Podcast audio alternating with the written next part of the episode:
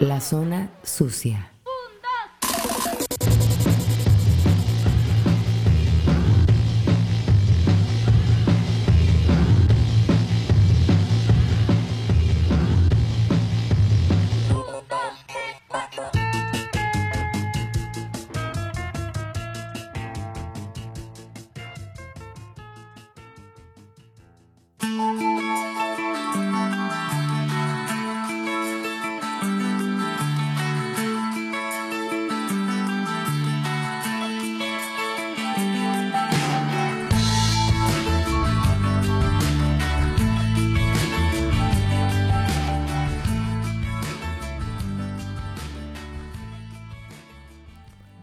Bienvenidos al podcast de la Zona Sucia. Yo soy Homero Ontiveros. Yo soy Pablo Rodríguez. Y vamos a estar platicando con algunos temas relacionados a la música, a la industria musical, algo de lo que está ocurriendo actualmente, pero también les recuerdo que pueden visitarnos en las redes sociales, si quieren escribirnos, pueden hacerlo a la Zona Sucia MTY o a mí me encuentran como Homero Ontiveros. Pablo, ¿tú cómo estás en, redes sociales? Estoy como Pablo Rodríguez. Pablo con, con, V. Con dos Vs. Con dos Vs. Que yo no, eh, bueno, digo, van a decir que es muy obvio, pero yo no tenía muy claro hasta años después de la primaria lo que era la, la B y la V. ¿no? Como, como tal. La V y la V labiodental. La V vocal, sí, ¿no? la V vocal. La labiodental, exactamente. Bueno, con dos Vs, Pavlov Ahí lo encuentran en, las redes sociales para que nos estén escribiendo, nos estén siguiendo y también ver qué, comentarios tienen, qué les va apareciendo el, el, podcast de la zona sucia. Y bueno, hace días, Pablo, se acaba de presentar, es muy, muy reciente, un concierto de Gustavo Cerati que se realizará en la ciudad de Monterrey el 19 de noviembre del 2009, es decir, hace 10 años nadie sabía que se había grabado. No, no, la verdad no. Eh, yo fui ahí como un asistente común que canjeó unas latas de refresco y una fotografía de esas latas para poder accesar y la verdad no tenía idea de que se iba a grabar y 10 años después se iba a poder ver en el cine. Porque además fue concierto gratuito para la gente que no estaba enterada. Fue el último concierto que dio Gustavo Cerati, no sé si en general o bueno, aquí en México sí fue el último que dio. Este de Monterrey, que fue en el estadio de béisbol, de hecho. y la entrada era gratuita, nada más tenías que ir a canjear eh, tus boletos, ¿no? Sí, unas latas ahí de refresco y ya te daban unos boletos, pero eh, también me dijeron que ya para al, comienzo del concierto ya estaban dejando entrar a la, gente que pasara por ahí, por el estadio. Sí, eh, yo también había, bueno, supe algo por el estilo de que en algún momento las puertas se abrieron y pues prácticamente se dejó entrar a, la gente aunque no hubiera canjeado este, estos boletos. El concierto era para promocionar el reciente disco o el disco que acababa de publicar Gustavo Cerati, que era el disco de Fuerza Natural, que fue el último que hizo él pues eh, en vida, ¿no? Digamos. Sí. ¿Te gustó? Sí, la verdad sí, bastante. Cactus, he visto a Lucy. A mí, fíjate que fue uno de los discos que menos me gustó, el Fuerza Natural. ¿En serio? Sí, o sea, si, si me pides con qué disco me quedo de Gustavo Cerati, en primer lugar me quedo con el Bocanada, que me parece una gran, gran obra. Y después del Bocanada, es, creo que con Amor Amarillo. Ya. No, pues claro, más clásico. Sí, soy, soy de corte más clásico. No, a mí el Fuerza Natural me tocó justo entrando a la facultad, entonces me lo, lo absorbí totalmente. O sea, sí, eh, sí, lo consumiste, pero bueno, es que también somos de generaciones distintas. Sí. te tocó como vivirlo más en, en, un momento específico, el Fuerza Natural. Sí, totalmente. Este disco o este concierto se grabó, nadie teníamos idea de que se había grabado como tal y se acaba de lanzar justo el 19 de noviembre, pero del 2019, es decir, 10 años después, se lanza el concierto en CD y en DVD, bueno, además de que se presentó primero en cines. Eh, obviamente vienen eh, gran parte de las canciones de Fuerza Natural, pero también trae algunas de, otros discos. No es solamente el Fuerza Natural el que presentara en, eh, en, ese concierto. Trae algunas otras canciones. También, por ejemplo, Te llevo para que me lleves. Me parece una de las grandes. Crimen. Crimen, esa es una gran canción Paseo Inmoral, Adiós, Puente. Zona de promesas. Zona de promesas. Yo digo es que una esa gran, canción gran era clave porque acaba de fallecer también Mercedes Sosa y ella había hecho este cover junto con Cerati. Exactamente, entonces, eh, y, y se presentaba como algo muy emotivo, ¿no? Sí. Entonces, bueno, se acaba de lanzar como la novedad del concierto de Gustavo Cerati que estuvo en salas.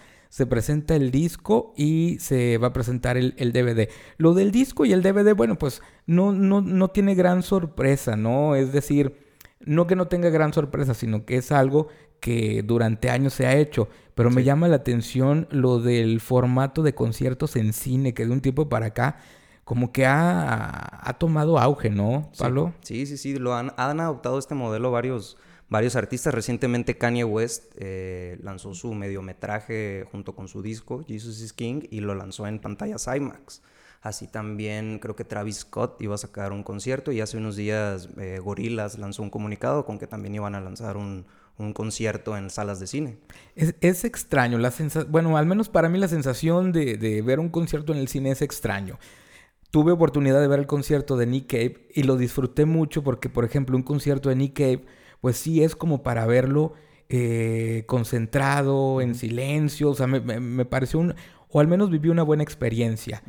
Pero hay otros conciertos que no me los imagino, este, sentado con palomitas y Sí, con, no. con refresco viéndolos, ¿no? Totalmente, ¿no? me imagino yo quieto viendo a gorilas en, en la sala de cine y callado, la verdad. Porque Gorilas también acaba de anunciar que, van a lanzar un concierto en formato para cine. Así es, y de una sola noche la, la- la proyección de la película. Imagínate que estas se conviertan en las nuevas plataformas de conciertos.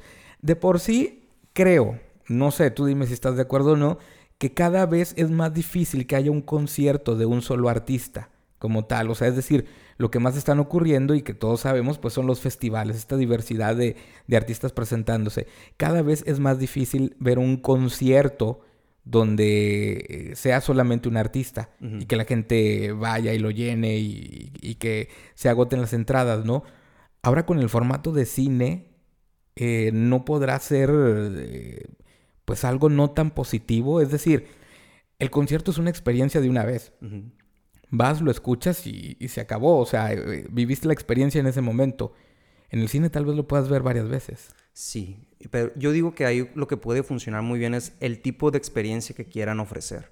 Por ejemplo, eh, si quieren emular la emoción del concierto o algo así, yo creo que va a ir a tener algo de imposible, pero ya el poder ofrecer un extra, por ejemplo, repitiendo lo de la película de Kanye West, eran unos 30 minutos, eran imágenes, eran dos, tres canciones, pero al- eran más una imagen de acompañamiento posiblemente, tal vez los visuales del concierto, pero eso hasta te pone más como que en contacto, te pone más en sintonía de qué va a ir el concierto y te dan más ganas de ir a verlo, no sé, también puede Que, funcionar. por ejemplo, el concierto de Gustavo Cerati eh, no trae ningún extra, o sea, no hay nada, es el concierto como tal. Sí. Mucha gente pensaba que a lo mejor podía traer por ahí algún extra, alguna entrevista, no sé, imágenes diferentes, pero no, o sea, es tal cual es el concierto de principio a fin Así y es. se acabó.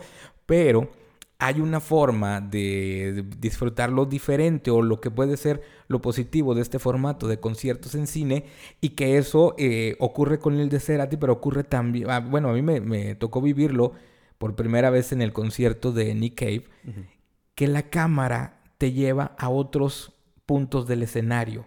Es decir, tú como público, por ejemplo, tú no puedes ver la expresión que estaba haciendo Gustavo Cerati, por ejemplo, el cantar este Adiós. ¿no? Y de repente en el formato de cine la cámara hace un puede hacer, no digo que así lo haga, eh, pero puede haber imágenes donde hay un close-up y se está viendo, no sé, a Cerati con los ojos cerrados o una cosa por el estilo que desde el público tú no alcanzas a verlo. Entonces el concierto ya adquiere otra dimensión, ya lo estás disfrutando de una manera diferente. Sí, totalmente. Y además de que la música va acompañada con, con otro tipo de, de imágenes. Es importante eh, que se estén presentando en cine o no, Pablo. Es importante, claro que sí, porque es parte de un acervo, bueno, a nivel ciudad, para mí que hayan elegido a Monterrey como la, el lugar para, para grabar el concierto y más para transmitirlo en las salas de cine, para mí es súper importante. Oye, no, y además como somos los regios así de orgullosos, ¿no? De que sí, nosotros, el concierto de Monterrey. Tuve la oportunidad de estar ahí en el 2009 y la verdad quiero volver a verlo. Bueno, imagínate que yo tuve la oportunidad de estar con el Canción Animal, por ejemplo, en la Plaza de Toros Monumental Monterrey que fue un súper, súper este, concierto, además de, de, otros que me tocaron también de, de Soda Stereo. Pero fíjate que ahorita lo que dices de Monterrey, yo no sé si, o sea, en realidad no sé el motivo por el cual se haya grabado este concierto de Monterrey específicamente, porque hubo una gira. De la presentación, pero el que se grabó fue el de Monterrey y porque se está presentando. Pero lo que sí es que la ciudad de Monterrey de alguna forma siempre estuvo ligada a Gustavo Cerati. De los primeros conciertos que dio en Latinoamérica fueron aquí en la ciudad de Monterrey. Y si no me equivoco, con Soda Stereo fueron en el Auditorio del Regio. Ahí fue el primer concierto con muy poquita gente. Y entonces, en gran parte de la trayectoria de Soda Stereo, sus giras las comenzaban en la ciudad de Monterrey. No sé si sea cierto, pero se decía que en aquel momento eh, Gustavo Cerati decía que a él le gustaba comenzar las giras en Monterrey porque el público de Monterrey era uno de los más exigentes. No sé qué le pasó al público con el paso del tiempo, pero era uno de los más exigentes y por eso le gustaba comenzar las giras aquí en Monterrey. Muchas de las giras comenzaron aquí en esta ciudad y de aquí partieron para muchos otros lados. Wow. Y pues, también tuvo la oportunidad de venir con otros proyectos, con Plan B, ¿no? Vino al Café Iguana, estuvo de DJ también en el Café Iguana.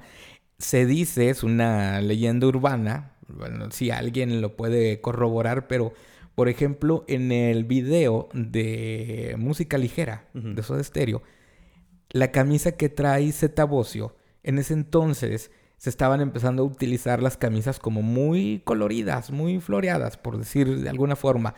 Dicen, la leyenda urbana es que esa camisa la compró en la Pulga Río. Te lo juro, te lo juro. Esa sí no me la sabía. te lo juro. Y, se dice que allá andaba en, en, la Pulga Río y que varias gente lo reconoció y por ahí se tomaron fotos con él.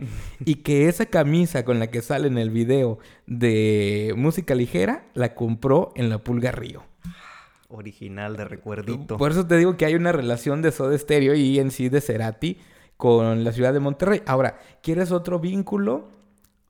Toy Selecta, Toy Hernández, de Control Machete y ahora productor. Eh, trabajó en el disco Siempre Soy de Gustavo Cerati. ¿En serio? sí, ¿a poco no sabías? No, la verdad no. Uy. Sí, Sacha Trujeque y, y Toyer, este Toy Hernández, que en ese momento hacían equipo como productor e ingeniero, trabajaron en el disco Siempre Soy de Gustavo Cerati. ¿Pero en su enteridad o canciones? Eh, casi en la mayoría del, del, disco. ¿Por qué? No sé. También, yo sé que te lo estás preguntando y te lo estoy preguntando, no lo sé. Pero el caso es de que ahí está un vínculo con la ciudad de, de Monterrey. De Monterrey bastante fuerte. Tal vez por eso, este, sí haya una manera muy especial de recibir todo lo que hace Cerati o lo que hace Soda Stereo eh, con el público regiomontano y el hecho de que el concierto que se haya grabado sea el de Monterrey, pues ya te imaginarás cómo debe de andar toda la, toda la fanaticada regia, ¿no? Yo estoy emocionado, bastante.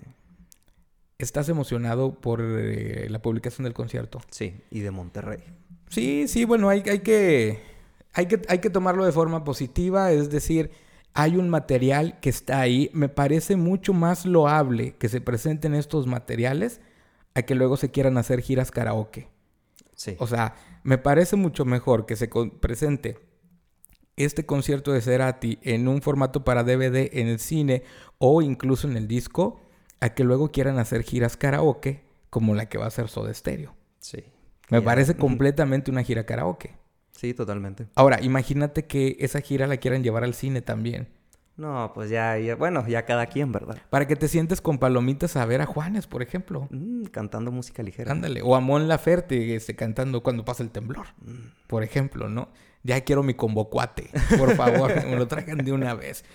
Y pues bueno, ahí está el material de Gustavo Cerati, el concierto de Fuerza Natural grabado en la ciudad de Monterrey ¿Ustedes qué, qué opinan? ¿Ya lo vieron? ¿Ya lo escucharon? ¿Estuvieron en ese concierto? Si estuvieron en ese concierto, ¿qué anécdotas tienen? Nunca falta el cuate que hizo el precopeo, pero se le pasó el precopeo y llegó y ya no se acuerda de nada del concierto, ¿no? Sí, totalmente. Suele suceder. Entonces, si tienen experiencias, anécdotas, pues a ver, este, qué ocurrió en el concierto de Fuerza Natural en el estadio de béisbol en la ciudad de Monterrey y que es el que se publica ahora en formato para disco, para DVD y que está en el formato de cine. Vamos a ver qué más conciertos llegan a las plataformas de cine y a ver qué desarrollo tiene esto, Pablo, porque eh, si es de llamar la atención, ¿qué va a pasar eh, con los conciertos en el cine? Todo lo que ocurre en un concierto no va a poder pasar en el cine. No, claro que no. La experiencia es diferente. Para empezar, si andan unos cuates ahí queriendo cachondear, no van a poder. no, que queriendo ahí andar de ilegales o algo. ¿cuántos no, ¿Cuántos no, cuántos no, bueno, no van a poder quemar la chancla para empezar en el, en el cine tampoco? ¿Cuántos no se habrán conocido en un concierto? Eso sí. En el cine no va a pasar. No, para nada. En la fila tal vez de las palomitas, pero... No, pero si está vas a hablar y te van a callar. O sea... O sea, digo, a mí me parece que está bien interesante ciertos conciertos llevados al cine. Sí me parece bastante interesante, pero híjole, no estoy tan seguro. Es decir, si solamente es como un formato de acompañamiento, como en su momento han sido los DVDs, me parece bien y perfecto y qué bueno que exista. Pero si se va a empezar a suplir los conciertos en vivo como tal para llevarlos al cine, pues... Pues el Pal Norte, ¿cuánto crees que dure en formato cine? Imagínate que los cines, que los festivales se vayan a los cines, para la gente que no tenga intención de asistir, ¿no? Pues sí, ahí hay unas bandas, unas que es siete bandas y las ponen de giras en diferentes salas de cine. Pues, eh, ¿ustedes qué opinan? ¿Está bien los conciertos al cine? ¿No está tan bien? ¿Qué conciertos les gustaría que se llevaran a un formato de, de cine? ¿Y cuáles ni de chiste querrían? Imagínate que se llevaran un concierto, eh, no sé, de Maluma, de J Balvin al cine. Pues fíjate que siento que hasta le meterían bastante producción que estarían espectaculares, 3D, show de luces, hologramas y todo eso. Yo voy a esperar el, próximo concierto de Caifanes a que, lo, a que lo saquen en cine. Quiero ir a sentarme a escuchar antes de que nos olviden, con palomitas y toda la onda. Cómodo. Exactamente, en la comodidad de un asiento del cine. VIP. Pues bueno, la nueva forma de disfrutar conciertos a través de las pantallas del cine ¿Ustedes qué opinan? Nosotros regresamos, continuamos aquí en la zona sucia.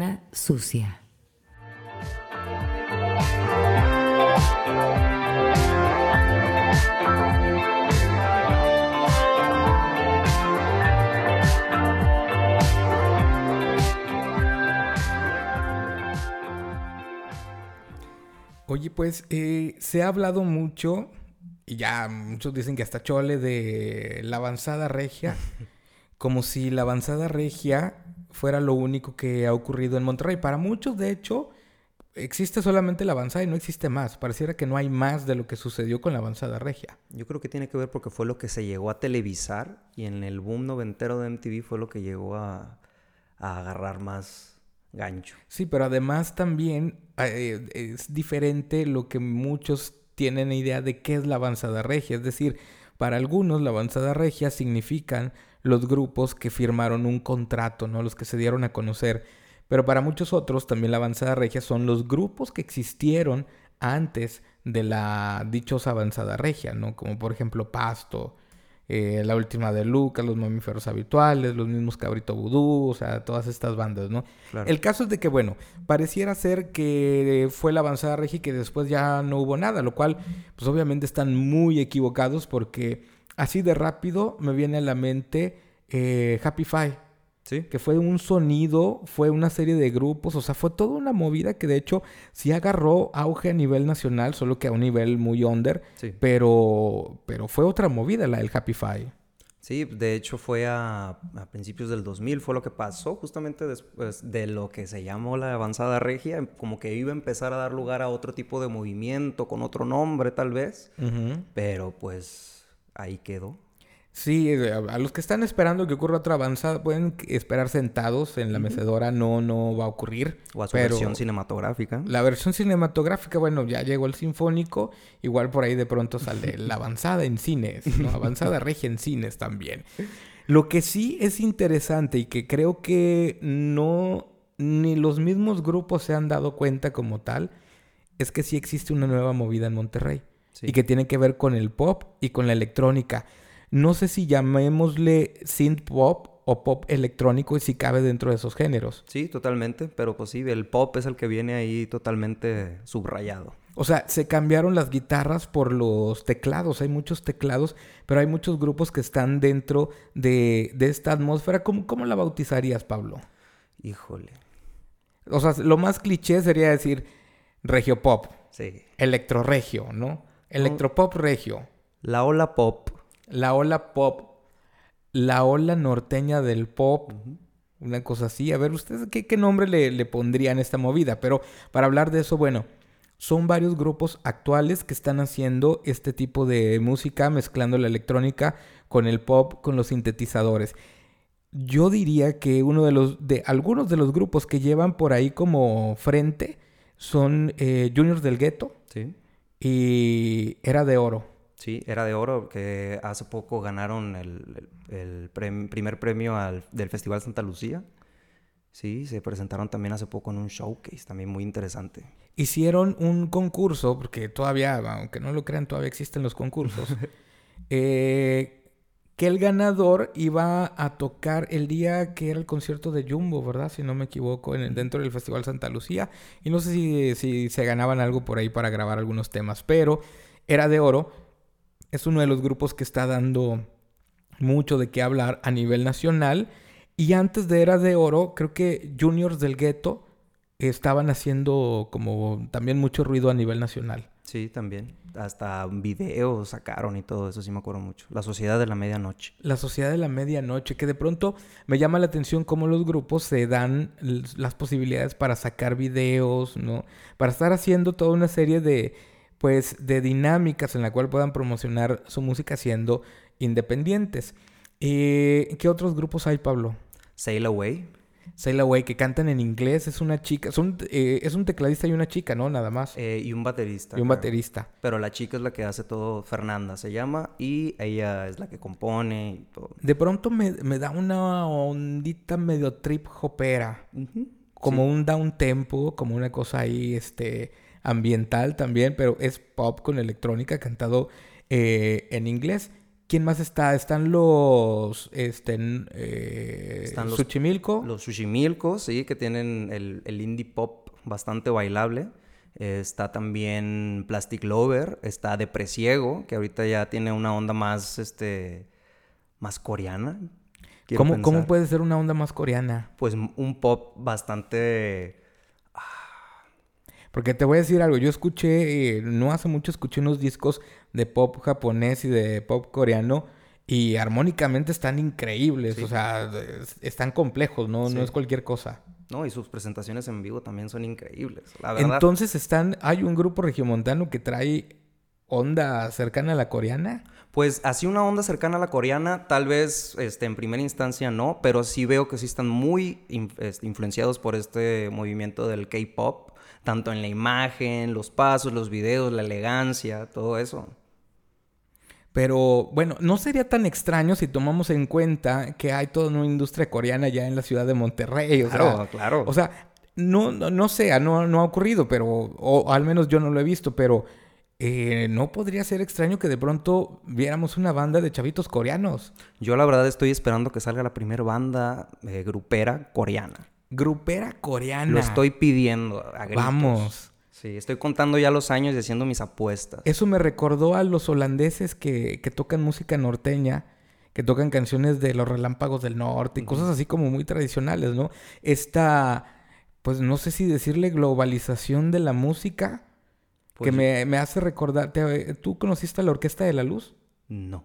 Los japoneses que tocaban salsa. Wow. Unos japoneses tocando salsa. Fueron los, al menos los primeros que se dieron a, a conocer la Orquesta de la Luz, ¿no? Pero sería bien interesante. eh, no sé, ¿hace cuánto eh, que llegaron las industrias coreanas a, a Monterrey? ¿10 años? ¿Menos? Por ese rango Por de ahí, la más década. o menos. Bueno, entonces en unos 5 o 6 años Totalmente. ya va a haber bandas de chavitos coreanos tocando en el patio del Café Iguana. Sí. O de perdido embotado. Te pues lo firmo. Sí. Te lo firmo, Sí, sí, ya va a haber, y eso va a ver, va a ser bien interesante ver bandas de chavitos coreanos eh, regios, Sí. como parte de una movida de, de No, música regia. Y revelándose, porque pues también son como que una etiqueta medio estricta los coreanos y pues como que da a un pie, un paso más grande hacia la rebelión y yo muero por ver eso. O sea, el K-pop ha tenido un éxito increíble. Sí, trascendental. La ciudad que más posibilidades tiene de continuar esa línea del K-pop es Monterrey. Sí, O sea, estamos lo más cercano. Sí. bueno, si somos más específicos, este, Apodaca, ¿no? Sí. Y, Apodaca. y pesquería. Para quienes no nos viven acá, Apodaca es un municipio de la zona metropolitana de Monterrey, pero eso sería sumamente interesante. Ahora, volvamos con, con la movida de, de pop regio. Si tuvieras que mencionar algunos elementos que puedan caracterizar a estos grupos, ¿cuáles serían? Yo aviento el primero. La utilización de, de pads de teclados, es decir, sonidos de teclados, que están muy, muy presentes en los teclados. ¿Qué otro elemento le pondrías? La falta de batería. Baterías eléctricas. Sí, totalmente. Y casi todo está hecho, pues a- empieza como que muy low-fi y ya después ya le agregan de que las- los demás este, elementos, pero en su primera instancia muchos han salido, por ejemplo, Indio Apparatus, que, la banda que vivió del 2019 al 2019. Órale, a ver, una banda que nació en el 2019 y se desintegró en el 2019. Efímera. ¡Wow! Sí, Eso, eso sí es punk. sí, O sea, bastante. es- eso es punk. Sí, creo que fueron contadas las presentaciones en las que yo llegué a, a escuchar de ellos, unas cuatro y de repente, no, pues muchas gracias. ¿Y grabaron algo? Sí, Sí. grabaron este, un disco. Aquí estamos checando el... el- Algarabía. El acordeón. El acordeonazo. Algarabía se llama el, el disco que grabaron. Así es. Y está en plataformas. Sí, está en plataformas. De hecho, eh, yo estaba muy emocionado por ir a verlos y de repente dijeron, no, pues ya, esto fue Indigo Apparatus, amigos. Aquí está el disco. Disfrútenlo. Muchas gracias. Órale. Pues habrá que entrevistarlos en algún momento. Tal vez sea la banda más efímera, al menos de, de De México, México, ¿no? sí. Como tal. No, y qué bueno que tienen por lo menos un tótem ahí, un disco ya de ellos solitos. Sí, pero bueno, eh, está interesante el caso este de, una banda. Eso habla mucho de la realidad. O sea, de los momentos que estamos viviendo, de, de lo volátil que pueden ser las cosas, la información, todo lo que sucede, ¿no? O sea, no sé, a lo mejor ya estoy viejo, pero estoy impresionado. Una banda que nace en el año y en ese mismo, o sea, que nace, graban, dan su música, conoce, y ese mismo año terminan. Terminan. Tal cual. Pues la verdad a mí se me hace algo bastante impresionante, trascendental y el disco está muy bueno. Sabes que me llama mucho la atención que en muchos de estos grupos, bueno, otro elemento que yo pondría es que manejan mucho los down tempos, es decir, los tempos lentos y medios lentos. Siento que van mucho como por ese, por ese ámbito, en ese tipo de tempos. Y me llama la atención también cómo pueden tener tanta influencia de la música ochentera si no lo vivieron. Claro. sí. Ahora, sé que estoy sonando como viejito. o sea, no, no me voy a excusar, ¿no? Pero el otro día estaba pensando cómo van estas líneas de recuperación de, de la memoria, por decirlo de alguna forma, o de la memoria musical, va también con las tendencias. A mi generación, de los que nacimos en los 70s y todavía parte de los que nacieron a principios de los 80s, el revival tuvo que ver con la música de los 60s Ok. fue lo que se recuperó en la estética, en la vestimenta, en esta nueva psicodelia, tenía que ver con 60s y 70s, ¿no? Entonces no es extraño que estas nuevas generaciones ya estén llegando a los 80s. Y te digo algo, las nuevas generaciones, o sea, la- las próximas, las que están por llegar, Sí. van a tener un revival de los 90s. Sí, Te lo firmo tal cual. Sí, sí, sí.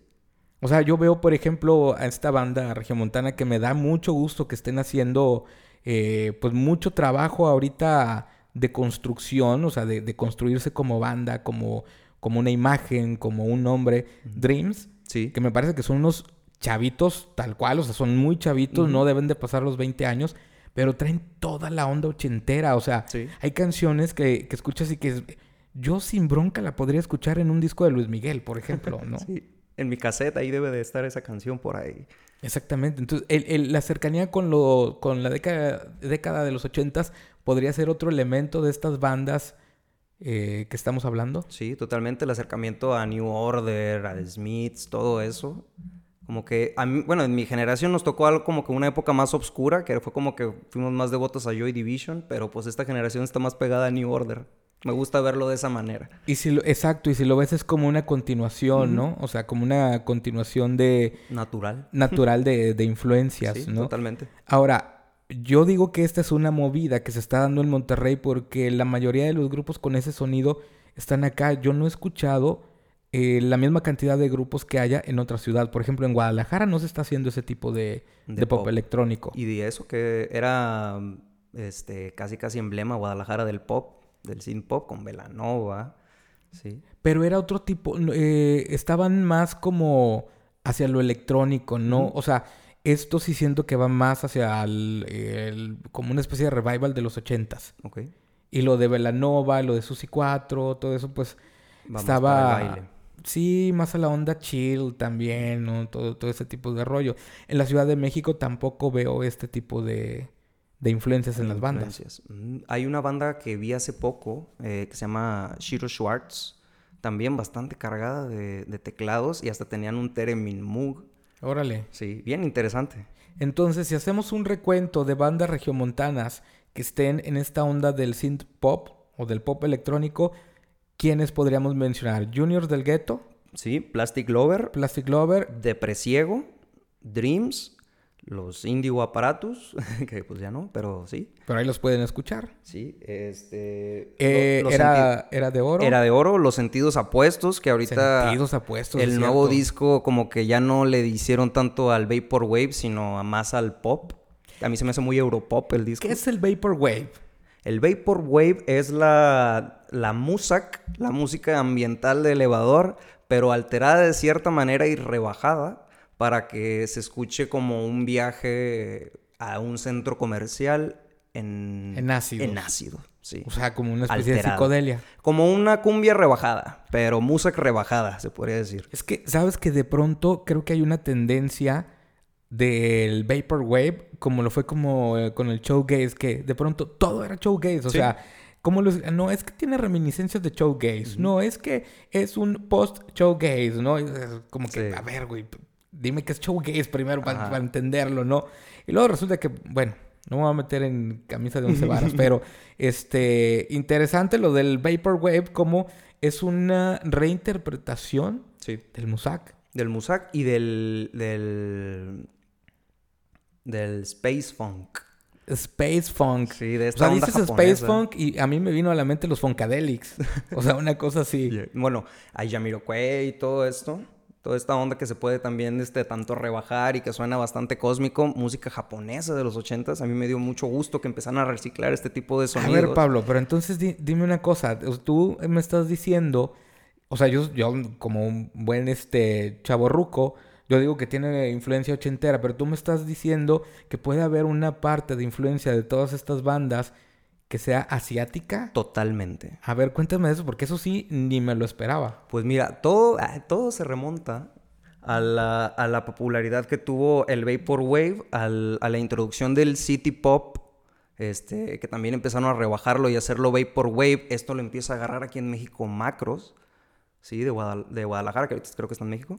Este, lo empieza a agarrar y empieza a ver como que esta viralización de, es- de este concepto en, en el internet y lo empiezan a adoptar la gente ya esta música japonesa que ya de la mano con el anime, todo esto, o sea, ya todos los, los que crecimos con eso, pues a mí se me hace muy normal que esto ya se vea reflejado en, en- en su música. Órale. O sea, no, ni, ni por aquí me pasaba de que hubiera alguna influencia asiática. No, claro que sí. Bueno, yo sí veo influencias tanto de música japonesa como el K-pop ahorita. A ver, escríbanos ahí en Twitter, Homero Ontiveros, eh, Pavlov o La Zona Sucia MTY. Si ustedes han escuchado estas bandas, si ustedes creen que puede haber algo de influencia asiática, dónde la encuentran y, y qué opiniones tienen al, al respecto. Hay otra banda que está haciendo también algo bien interesante de aquí de Monterrey, que es Península. Sí. Me gusta mucho lo que está haciendo Península, que es un poco más arriesgado. Eh, yo el único pero que a veces pongo, y, y reconozco que es una, eh, es una cuestión eh, personal, muchas veces tiene que ver con el lenguaje. O sea, yo sí creo que si haces una, un electropop en inglés, va a competir con muchos más millones de propuestas que si lo haces en español. Es decir, muchas veces el hacerlo en español, ahí radica la diferencia. Sí. Si yo escucho a alguien, por ponerte un ejemplo, que hace una rola tipo Depeche Mode, Ujú. pero la cantan en inglés, pues, decir, pues ya pues, escucho a Depeche Mode. Sí. O sea, pero si lo hacen en español, digo, pues escucho a Moenia. No, no, no es cierto. Y Moenia pero- tiene sus canciones en inglés. y sí, Mo- Moenia tuvo sus momentos. eh, que, este, yo creo que por ahí quedó el estigma de, de decir que era como una banda medio de plástico, pero tiene, tiene sus momentos, Moenia Bastante también. sí. ¿no? Muy buenos momentos. Y bueno, Península me gusta mucho lo, lo que está haciendo. Lo que sí es que es poco, vamos a decir, no podemos generalizar, pero vamos a decir que en el circuito de bandas que están tocando en Monterrey y que se están haciendo de un público, prácticamente no hay bandas de rock. ¿No? O sea, de rock mencionaría a los psicodélicos. Sí. Y saludos al Cisco a ver si un día ya después de 15 años este, sacan su disco, que dice el Cisco que lo tienen atorado en Nueva York. En vinil y Yo todo. creo que está atorado en otro lado. Este, a ver si. Saludos, mi estimado Cisco. Pero bueno, no hay muchas bandas de, de rock. Todas van en este. O bueno, no todas, pero la mayoría van en este lado del synth pop. Sí, totalmente. Nos falta Noah. No a Pino Palo. Noah Pino Palo, que Eh, también va por ese camino. Sí. Y eh, estos de. mm, ya dijimos, era de Or también. Eh, Suchimilco, Suchimilco. que también va por ahí. Sentidos apuestos. Eh, En un extremo se podría decir Acid Fader, un, un- algo más cargado de sintetizadores. Sí. Este, Bestrom Voltor, que también, o sea, es un- una mega fiesta. como una mega fiesta. Uf. Pues, Traen bolsitas y chili dogs y toda la onda. Para regalar sintetizadores ¿Sabes qué en sería lo increíble? Que hicieran una tocada, por ejemplo, no sé, Nodriza, que sigue siendo el espacio como de las tocadas under, Sí. y que regalaran chili dogs.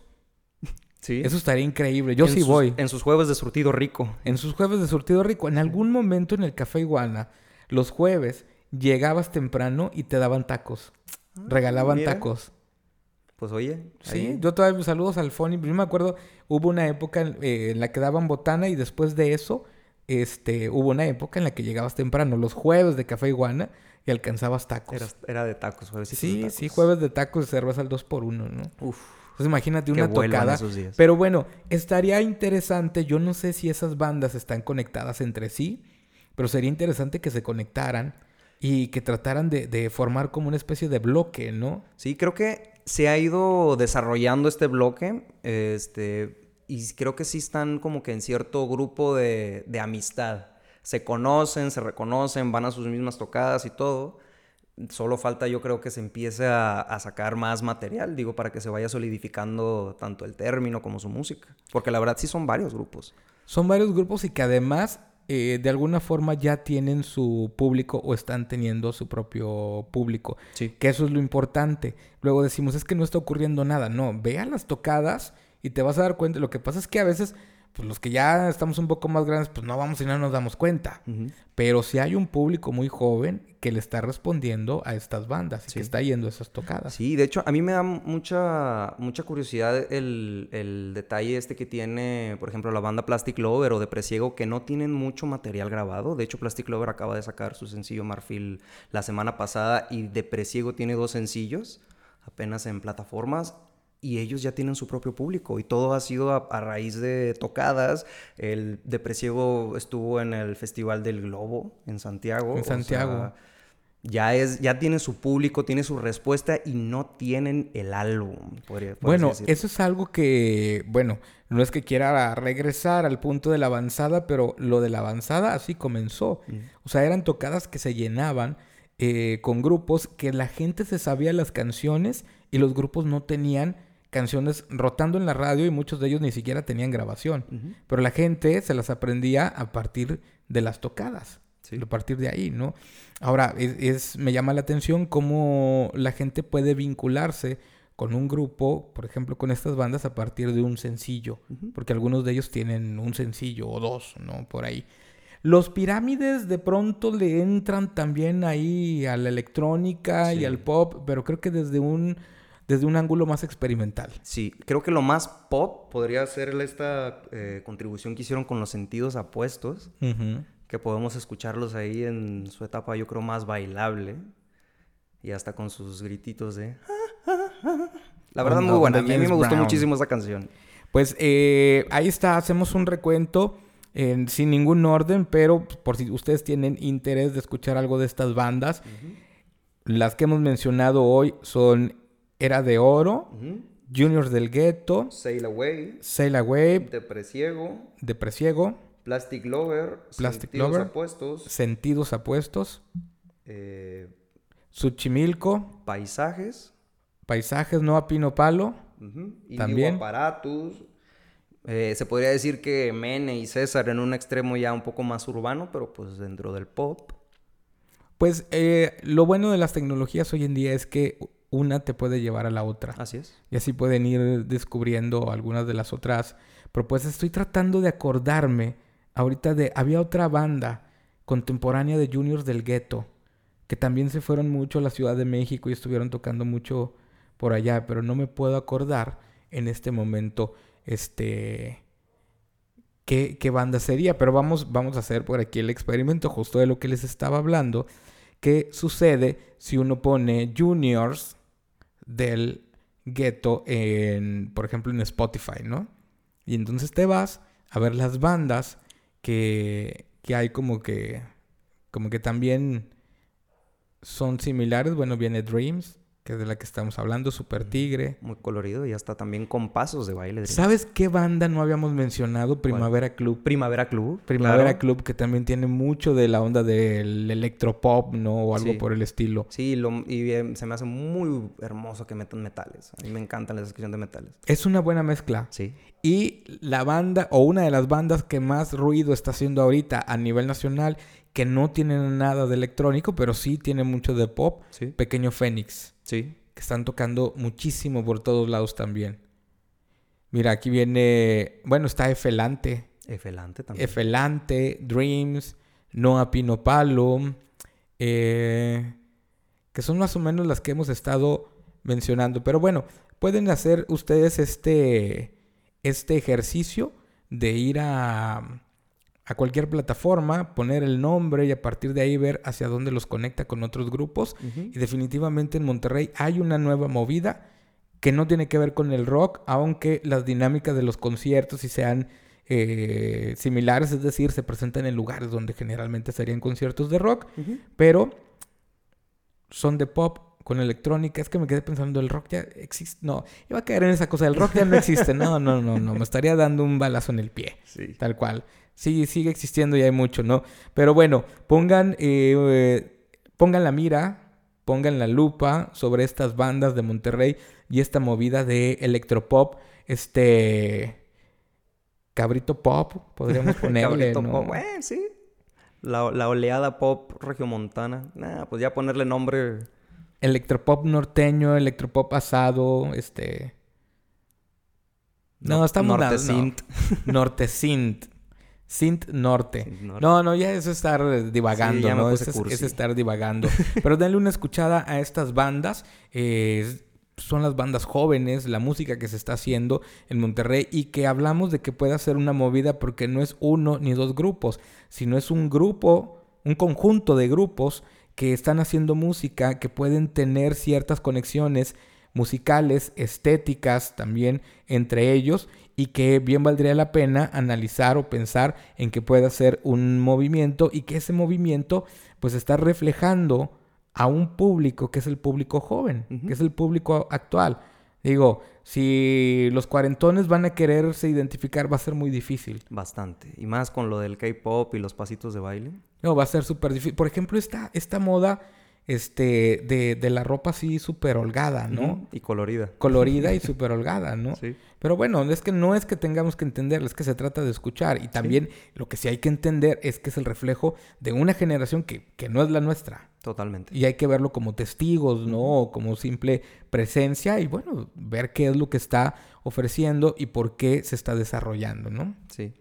Pues ahí está entonces la música, el synth pop que se está haciendo en Monterrey.